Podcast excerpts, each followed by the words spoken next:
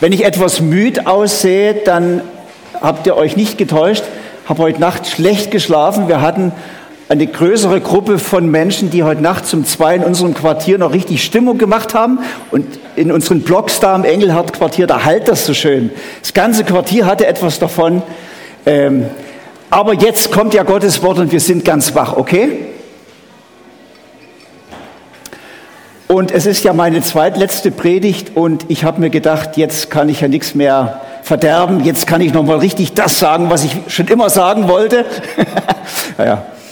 Aber ich werde heute ein Thema besprechen, was vielleicht wir in der Weise noch nie so bedacht haben, aber ich dachte, das will ich gern noch euch weitergeben aus Gottes Wort.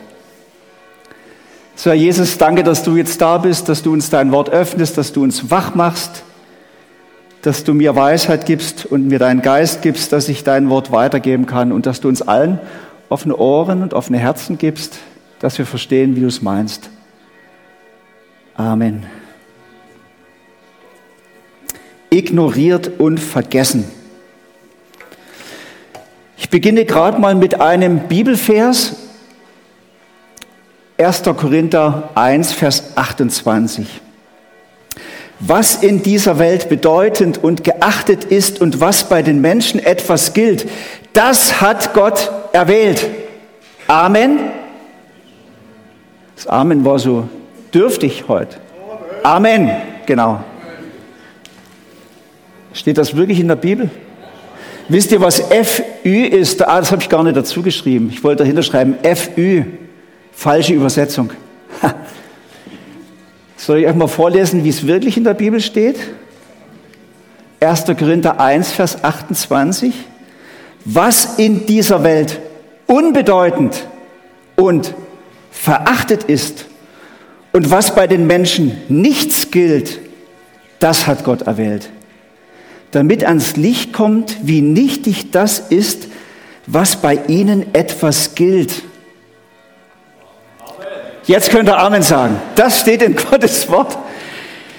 Gott hat, und das bringt Paulus hier schon mal zum Ausdruck, eine ganz besondere, außerordentliche Leidenschaft und Liebe zu all den Menschen, die wir gern übersehen, die wir gern vergessen, die benachteiligt werden. Die will er, die beruft er, die will er brauchen zum Bau seines Reiches.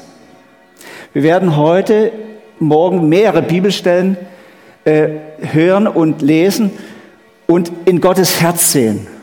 Und ich habe gebetet, dass wir wirklich uns auch von Gott inspirieren lassen, uns verändern lassen, unsere Einstellung korrigieren lassen. Ich denke, an manchen Stellen will uns da Gott heute Morgen herausfordern. Gott möchte die Menschen, die ignoriert und vergessen sind. Die sind bei ihm wichtig. Und ich möchte zunächst mal exemplarisch euch einige Sachen aus dem Alten Testament lesen, wo wir das finden. Zum Beispiel zwei Berufungsgeschichten. Eine von einem sehr bedeutenden Richter. Die Richterzeit war die, bevor Israel König hatte. Und eine Berufungsgeschichte von einem sehr bedeutenden König Israels. Die will ich euch kurz erzählen. Seid ihr noch bei mir? Ja, seid noch da. Die erste Berufungsgeschichte ist Gideon, dem einen oder anderen bekannt. Es war eine sehr spannende Zeit damals in Israel. Sie hatten, wie gesagt, noch keinen König. Und es gab übermächtige Feinde. Zu der Zeit waren das die Midianiter, ein kriegerisches, ein räuberisches Volk. Die haben ständig Israel überfallen, die Ernte geklaut, Sachen geklaut, Menschen umgebracht. Israel lebte in ständiger Angst und Gefahr. Und da wurde der Ruf laut, wir brauchen endlich einen starken Anführer, der uns als Israeliten vereint im Kampf gegen die Midianiter. Wer könnte das sein?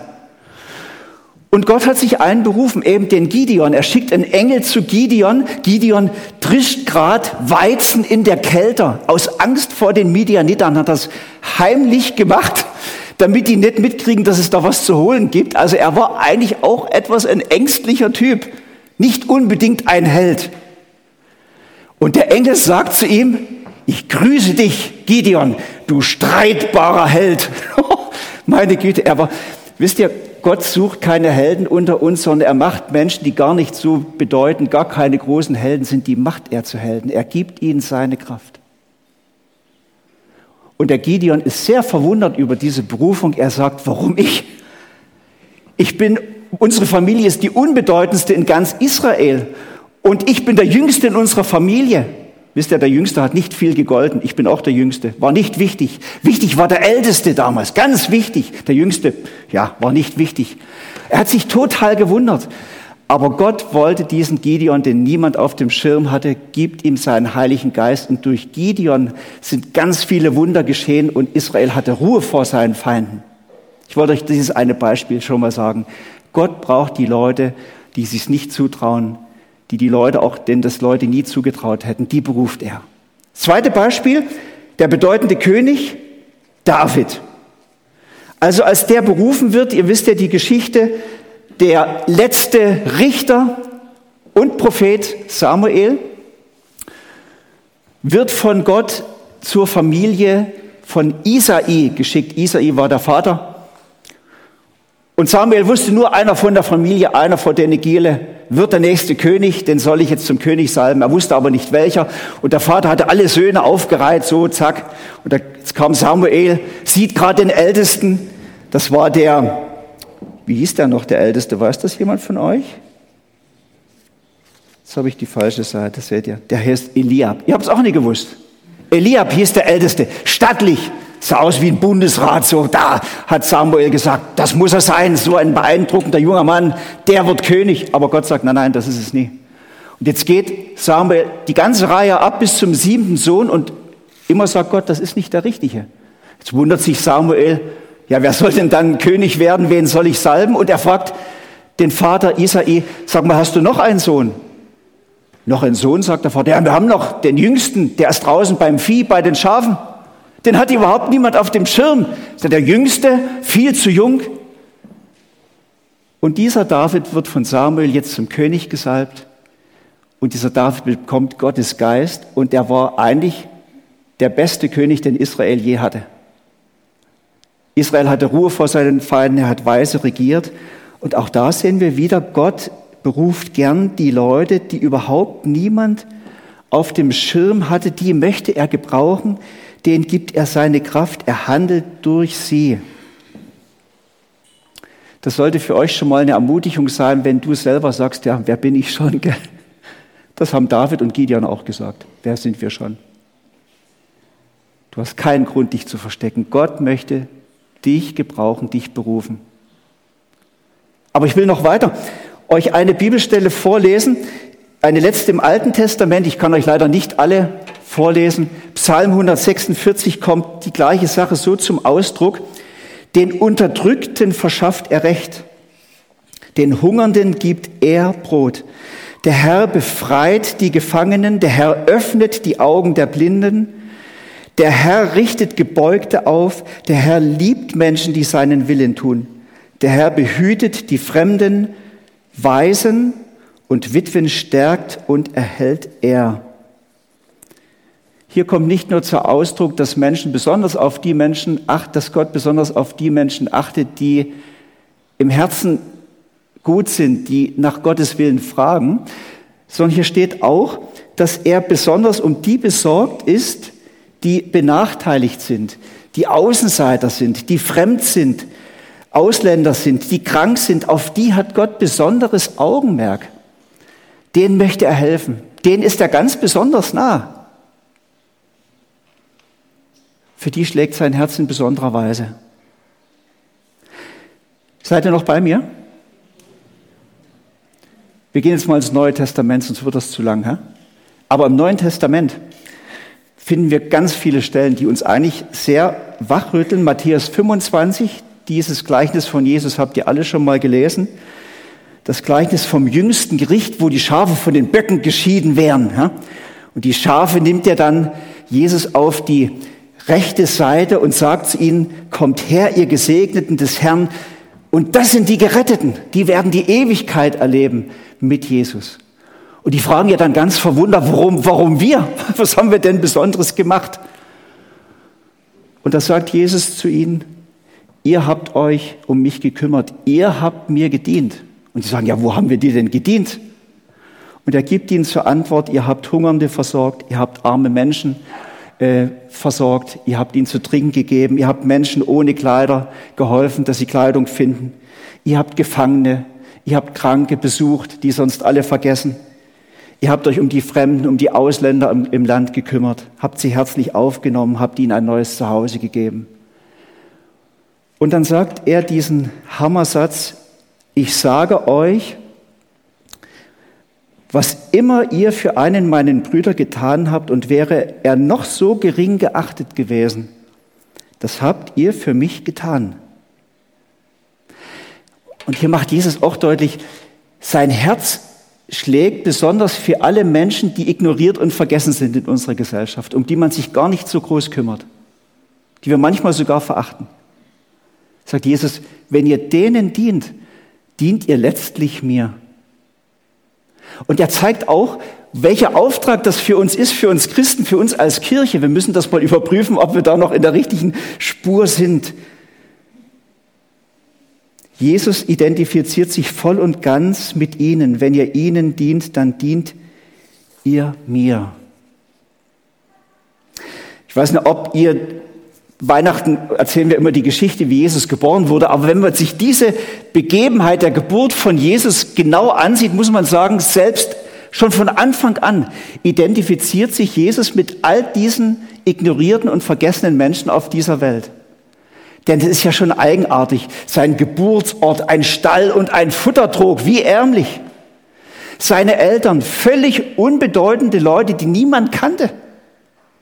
Seine ersten Bewunderer waren nicht die Priester und die Gelehrten damals, die Elite, die geistliche Elite von Israel. Das hätte man wahrscheinlich erwartet, wenn der Messias geboren wird. Nein, es waren Hirten, verachtete Hirten. Die unterste Gesellschaftsschicht wird eingeladen, den Messias anzubeten. Völlig aus der Reihe. Und dann schließlich seine erste Heimat, sein Heimatort ist dann Nazareth, ein heidnischer, ein unrühmlicher Ort sogar. Und wenn man dann weitergeht, mit welchen Leuten hat Jesus verkehrt? Es waren im Großen und Ganzen vor allen Dingen Leute, die etwas schräg waren, vor allen Dingen in ihrer ganzen Lebenseinstellung. Sünder. Mit denen hat er verkehrt. Für die hatte er ein Herz. Äh, Jesus solidarisiert sich total mit all diesen speziellen Menschen, ignoriert, vergessen, benachteiligt und so weiter. Ähm, uns zieht es ja gern zu den Stars und Sternchen. Wir hatten neulich Besuch, eine Familie aus der Ostschweiz war uns besuchen. Wir sind unten an der Panschau langgegangen und da war Kunst plötzlich da. Dieser Popstar, Schweizer Popstar, die Älteren, ihr kennt ihn nicht, der macht sehr coole Musik, Kunst. Der hatte wohl gerade ein Konzert gegeben, kommt den Weg hochgelaufen und die Kinder waren ganz begeistert. Ah, das ist der Kunst ah, Thomas, kannst du sagen, dass wir ein Foto mit ihm machen können? Habe ich den angesprochen. Ich sag hier, die Kinder, du kannst dir eine Freude machen, wenn du ein Foto mit haben. Hat sich hingestellt mit den Kindern, ein super Foto gemacht. Ah, die Kinder waren begeistert. Uns zieht's ja alle zu denen hin, die bekannt sind, berühmt sind, Stars und Sternchen. Mit denen lassen wir uns gern fotografieren. Das posten wir dann, gell? Jesus war da ganz anders. Ihn hat es immer zu denen gezogen, die sonst niemand beachtet hat, die im Schatten standen, die benachteiligt waren, verachtet waren, sogar unbedeutend waren. Sein Herz schlug für sie. Gott wurde arm für uns. Und ich will das zunächst mal für dich auch nochmal sagen, wenn du selber auch dich so fühlst, so ein bisschen wie der Gideon, wie der David, unbedeutend, warum schon ich, was kann Gott mit mir schon anfangen? Ich bin ja zu wenig gebildet, da gibt's ja andere, die sind studiert, ich bin zu wenig begabt. Guck mal auf den Thomas, wie der reden kann, der hat so eine Klappe, gell? Wenn ich so wäre, dann könnte ich ja vielleicht was bewirken in deinem Reich. Das kannst du alles vergessen. Großer Quatsch. Gott hat Interesse an dir, er möchte dich berufen, er möchte dich gebrauchen, gerade dich. Und ich möchte es uns als Kirche sagen und die Frage stellen, stehen wir deutlich genug an der Seite der Ignorierten und Vergessenen in unserer Gesellschaft? Oder sind wir vielleicht doch ein bisschen zu sehr mit uns beschäftigt, mit dem, was hier in der Kirche wichtig ist, wie wir die Bühne gestalten, wie der Lobpreis ist und so weiter. Es haben sehr viele Themen, die wir ja immer wieder diskutieren. Sind wir in der Spur von Jesus? Schließlich baut Jesus ja sein Reich mit Typen, die auch niemand auf dem Schirm hatte. Ich will euch nur erinnern, als er die zwölf Jünger beruft, wenn man sich diese Typen mal genau anguckt, muss man sagen, Jesus, was hast du bloß gemacht? Ja. Sie, sie gehörten in keiner Weise zur geistlichen Elite des Landes damals, in keiner Weise weder moralisch noch von dem, was sie an Bildung drauf hatten. Ja. Jesus beruft diese zwölf Männer. Meine Güte, das war eigentlich eine Katastrophe. Man hätte erwartet, dass Jesus da wirklich in der Elite des Landes sucht. Das sind die richtig fähigen Leute, die Studierten, die Gebildeten, die Hochbegabten. Die muss ich ins Team holen, wenn ich die Welt gewinnen will. Aber keiner von denen gehörte zu dieser Elite. Wenn wir uns zum Beispiel Johannes und Petrus angucken, die werden ja auch in der Bibel sehr genau beschrieben, auch vom Charakterlichen, da merken wir, das waren schon, da war manches an Defiziten vorhanden, will das jetzt nicht ausführen, aber diese Leute hat Jesus gebraucht. Sehr eindrucksvoll. Es wird in Apostelgeschichte 4 dann davon berichtet, dass die beiden, Petrus und Johannes, einen Gelähmten geheilt hatten und sie mussten sich dann dafür verantworten vor dem Hohen Rat. Der Hohe Rat war so praktisch das Parlament der Juden waren 70 Leute plus der hohe Priester. Das war die geistliche Elite des Landes. Hochgebildet. Alle hatten Rang und Namen. Die konnten sich ausdrücken, die Leute. Die hatten Ahnung von allem. Und die hatten Macht. Und jetzt mussten die zwei vor diesen 71 Leuten vortanzen und sich erklären. Und die haben Mut, die zwei. Die erzählen von Jesus, erklären das Evangelium, dass allen die Spucke wegbleibt. Ich möchte euch das mal vorlesen, was berichtet wird in Apostelgeschichte 4. Die Unerschrockenheit, mit der Petrus und Johannes sich verteidigten, machte großen Eindruck auf die Mitglieder des Hohen Rates, zumal es sich bei den beiden offensichtlich um einfache Leute ohne besondere Ausbildung in der Heiligen Schrift handelte. Man hat es, irgendwie hat man es wahrscheinlich schon gespürt, schon wie die sich ausgedrückt haben. Es war, war einfach. Wahrscheinlich haben sie kaum Fremdwörter benutzt und so. Man kennt das ja, dass man denkt, meine Güte, könnte man noch ein bisschen besser sagen. Das hatten die alles nicht drauf. Das hat man gerade gemerkt. Und doch haben die vom Hohen Rat gemerkt, die haben eine Vollmacht, die ist nicht von Menschen. Und die haben gemerkt, da ist etwas, das ist wichtig für uns. Hier spricht Gott. Waren tief beeindruckt über diese ganz einfachen Leute. Und wisst ihr, das ist das Geheimnis, dass Gott eben einfachen Leuten, die gar nicht so hoch begabt, so hoch gebildet sind, eben einfach seine Kraft gibt durch den Heiligen Geist. Den hatten sie vorher empfangen. Der Heilige Geist macht's. Es macht nicht deine Begabung oder deine Bildung, es macht der Heilige Geist. Er kann auch, wenn du gebildet bist, durch dich wirken übrigens. Man muss nicht dumm sein, das will ich jetzt nicht sagen.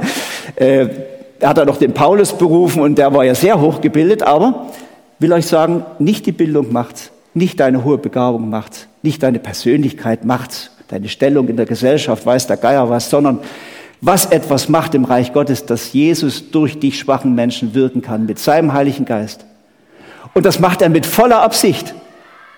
Wenn du dir etwas einbildest auf deine Begabung, kann sein, dass du kaum brauchbar bist in seinem Reich. Weil letztlich sollst nicht du sichtbar sein, was du machst, sondern durch das, was du sagst und tust in den Mensch, bei den Menschen in deiner Umgebung, soll ja Jesus sichtbar sein, der durch den Heiligen Geist durch dich wirkt, der in dir lebt. Weißt du, hätten die gesagt, oh, guck mal, der Petrus, der Johannes, was das für tolle Typen sind. Die sind ja hochgebildet. Ja, die, also, dann hätten die im Scheinwerferlicht gestanden. Aber das Ziel von Jesus ist, dass Jesus im Scheinwerferlicht steht, wenn wir wirken und reden und handeln. Versteht ihr, um was es geht? Deswegen sagt der Paulus, Gottes Geist ist in uns schwachen Menschen mächtig. Je schwächer ich bin, je kränker ich bin, sagt Paulus, umso besser. Dann kann Gottes Kraft durch mich wirken. Da komme ich nie auf die Idee, mir was auf meine Begabung oder Bildung einzubilden. Ich möchte Jesus verherrlichen und das kann ich in seiner Kraft. Ich gebe mich Jesus ganz hin und strecke mich nach seiner Kraft immer wieder aus. Ich möchte euch noch einen Text vorlesen. 1. Korinther 1, 26 bis 28. Ein Hammertext. Der müsst, da müsst ihr euch jetzt jedes Wort auf der Zunge zergehen lassen, bis ins Herz rein. Seht euch doch einmal in euren Reihen um, Geschwister. Er spricht zu der Gemeinde in Korinth. Was für Leute hat Gott sich ausgesucht, als er euch berief? Es sind nicht viele kluge und gebildete darunter. Wenn man nach menschlichen Maßstäben urteilt. Nicht viele Mächtige, nicht viele von vornehmer Herkunft. Im Gegenteil. Was nach dem Urteil der Welt ungebildet ist, das hat Gott erwählt, um die Klugen, Klugheit der Klugen zunichte zu machen. Und was nach dem Urteil der Welt schwach ist, das hat Gott erwählt, um die Stärke der Starken zunichte zu machen. Was in dieser Welt unbedeutend und verachtet ist und was bei den Menschen nichts gilt, das hat Gott erwählt, damit ans Licht kommt, was nichtig ist und was bei ihnen etwas gilt. Paulus betont dann im Römerbrief, das ist noch eine weitere Stelle, dass Einheit in der Gemeinde dort vorhanden ist, wo man sich in der Gemeinde auch um die Ignorierten und Vergessenen kümmert, wo man sie nicht außen vor lässt. Ich möchte euch diese Stelle auch noch lesen. Haltet in Einigkeit zusammen, strebt nicht nach Ehre und Ansehen, sondern sucht die Gemeinschaft mit den Einfachen und Geringen, bildet euch nichts auf eure Erkenntnisse ein. Also Einheit in der Gemeinde kann man daran erkennen, wenn in einer Gemeinde gerade auch die mit hineingenommen werden, die jetzt gar nicht so stark sind. Da geht es um Menschen, die etwas einfacher sind von, von ihrer Bildung her, von ihrer Begabung her, auch die behindert sind, die krank sind, äh, die fremd sind auch, dass die nicht einfach außen vor gelassen werden und der Kern der Gemeinde sagt, wir sind die, die hier die Gemeindearbeit stemmen, sondern dass die alle mit hineingenommen werden in die Familie. Gehörst dazu. Schön, dass du da bist. Das ist Einheit. Wird niemand vorgelassen. Gell? Das ist bei Paulus hier ganz wichtig. Ähm, und einen letzten Text möchte ich euch noch lesen. Jakobus, der Bruder von Jesus, hat an die Juden damals auch einen sehr eindrücklichen Brief geschrieben, wo es auch um dieses Thema geht. Meine Geschwister, schreibt er, ihr glaubt doch an Jesus Christus, unseren Herrn. Klar, hätten sie geantwortet, glauben wir. Dem alle Macht und Herrlichkeit gehört. Dann dürft ihr aber Rang und Ansehen eines Menschen nicht zum Kriterium dafür machen, wie ihr mit ihm umgeht. Angenommen, in euren Gottesdienst kommt ein vornehm gekleideter Mann mit goldenen Ringen an den Fingern, es kommt aber auch ein armer, in zerlumpter Kleidung herein. Wenn ihr nun dem mit der vornehmen Kleidung besondere Aufmerksamkeit schenkt und zu ihm sagt, hier ist ein bequemer Platz für dich, während ihr zu dem Armen sagt, bleib du dort drüben stehen oder setz dich hier bei meinem Fußschemel auf den Boden, messt ihr dann nicht in euren eigenen Reihen mit zweierlei Maß und macht ihr euch damit nicht zu Richtern, die sich von verwerflichen Überlegungen leiten lassen? Hat Gott nicht gerade die, die in den Augen dieser Welt arm sind, dazu erwählt, durch den Glauben reich zu machen? Hat er nicht gerade sie zu Erben seines Reiches bestimmt, zu Erben des Reiches, das er denen zugesagt hat, die ihn lieben? Doch was macht ihr? Ihr behandelt den Armen geringschätzig. Soweit der biblische Befund. Ich habe euch mal exemplarisch nur einige Stellen, die aber sehr deutlich zeigen, wo Gottes Herz schlägt, herausgesucht. Das Fazit ist, oder was ich zum Schluss zusammenfassend sagen kann, ist, dass Gottes Herz besonders schlägt für die, um die sich sonst niemand kümmert, die Ignorierten, die Vergessenen, die Benachteiligten unserer Welt, unserer Gesellschaft. Für sie ist er in besonderer Weise da und auch wir als Gemeinde Jesu gehören an ihre Seite. Das ist sein Wille, seine Berufung. Ich könnte jetzt eigentlich aufhören, aber ich wollte es nicht unterlassen, mit euch einen ganz kurzen Ausflug noch in die Kirchengeschichte zu machen. Habt ihr noch? Ha? Stück noch? Bin ich noch gut in der Zeit? Micha, wenn du nix, hab noch ein paar Minuten. Kann, soll ich machen? Weil wir leben in einer Zeit, wo eigentlich der Staat und unsere Versicherung und so weiter sehr vieles übernommen haben, was eigentlich unser Auftrag ist. Und ich möchte euch das mal in Erinnerung rufen.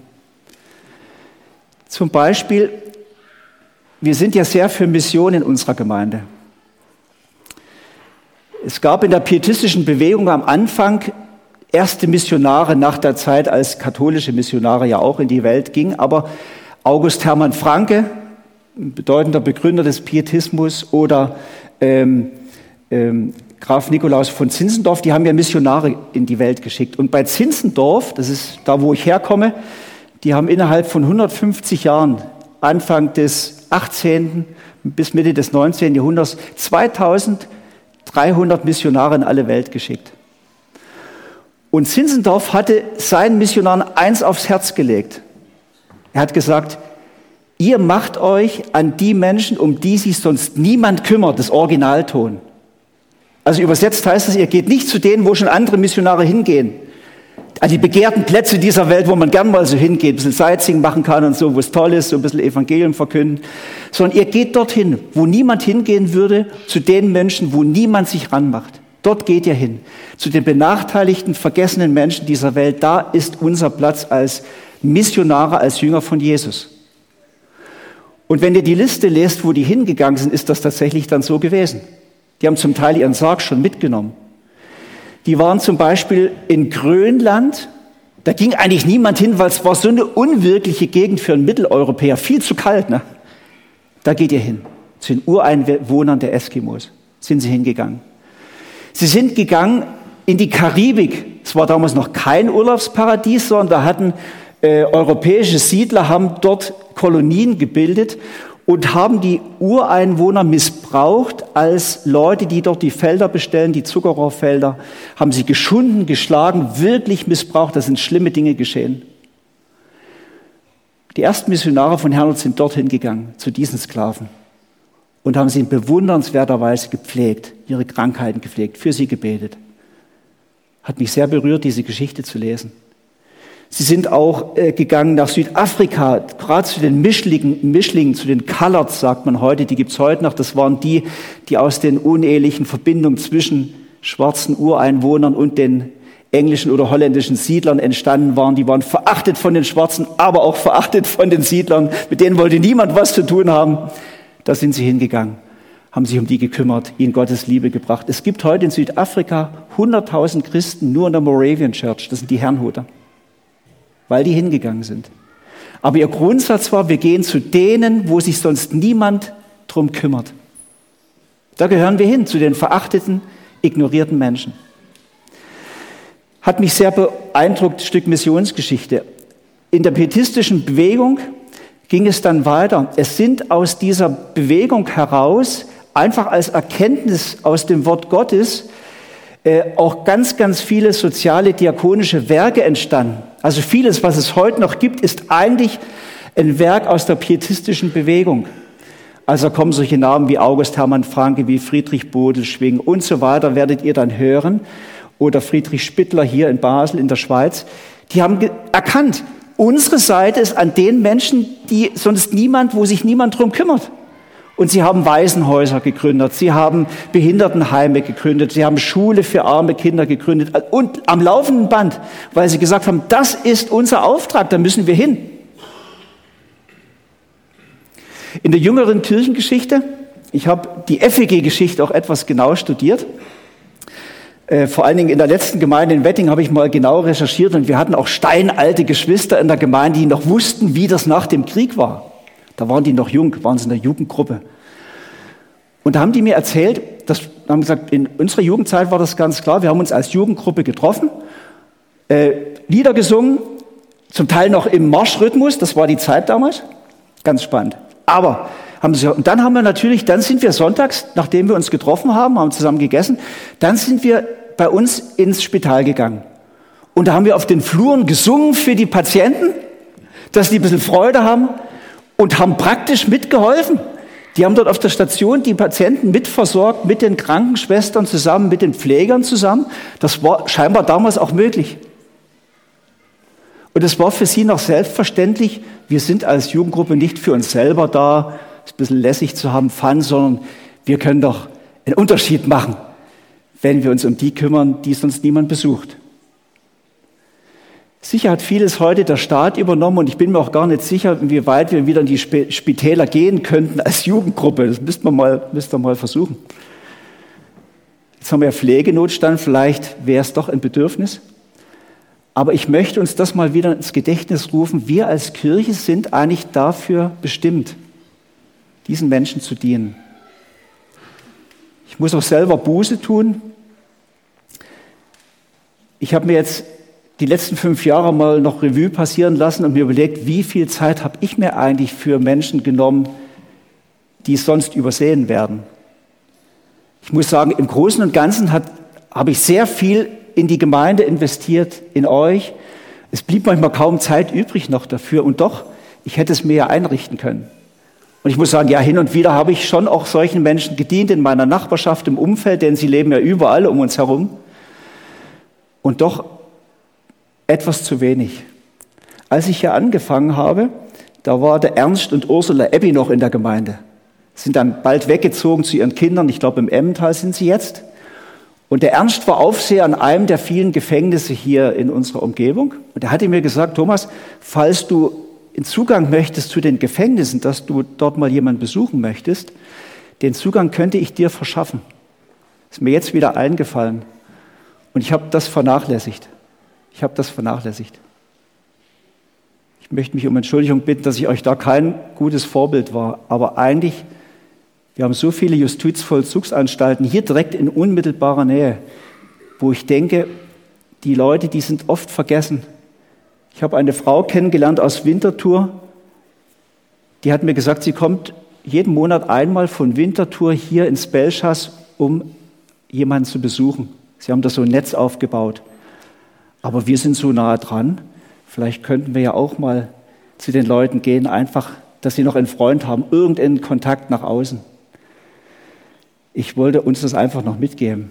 Ihr könnt das prüfen vor dem Herrn. Lasst uns miteinander beten. Herr Jesus Christus, wir bitten dich um Vergebung, wo wir selber zu wenig den Blick hatten für die Menschen, für die du einen Blick hast, für die das Herz von dir schlägt. Ich bitte dich um Vergebung für mich und für uns alle. Und wir bitten dich, dass du uns durch deinen Heiligen Geist mehr und mehr dein Herz gibst, deinen Blick gibst, deine Liebe gibst, dein Erbarmen gibst. Und wir wollen nicht einfach jetzt in Aktivismus verfallen, irgendetwas machen. Aber Herr, ich bitte dich, dass du zu uns sprichst, zu jedem Einzelnen und zu dieser Gemeinde, dass wir spüren, wo du hingehst, wo wir dir folgen sollen, welches Werk du für uns parat hast. Bitte leite du uns und gebrauche uns zum Segen für viele Menschen. Amen.